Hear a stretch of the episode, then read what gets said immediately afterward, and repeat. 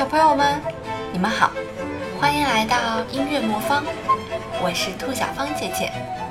如果你有什么话想对兔小芳姐姐说，或者你想看更多好玩的视频，欢迎来到微信公众平台“音乐魔方”，在那里有更多有趣的故事和视频哦。今天，兔小芳姐姐要给你讲一个有趣的故事。有一位主人啊，要出很远的门儿，他把保姆留在家里看家。临走的时候呢，他想换一双旅游鞋。就叫保姆啊拿鞋给他穿。保姆拿来旅游鞋，上面啊全部都是泥点儿。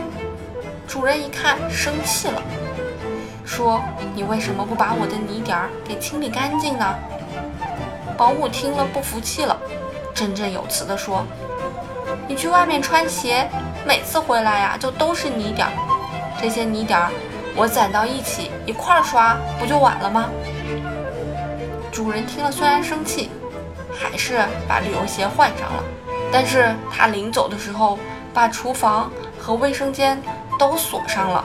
等他回来的时候，保姆大喊道：“我都没有吃饭，你锁上了厨房的门，我怎么办呢？而且刚才想上卫生间，发现也没办法进去。”这时候啊，主人悠悠地说：“反正吃了还会饿，那你就攒到一起吃吧。”平时也别去卫生间了，攒到一起再方便，不是更好？保姆一听啊，红了脸，偷懒的毛病呀，再也不敢犯了。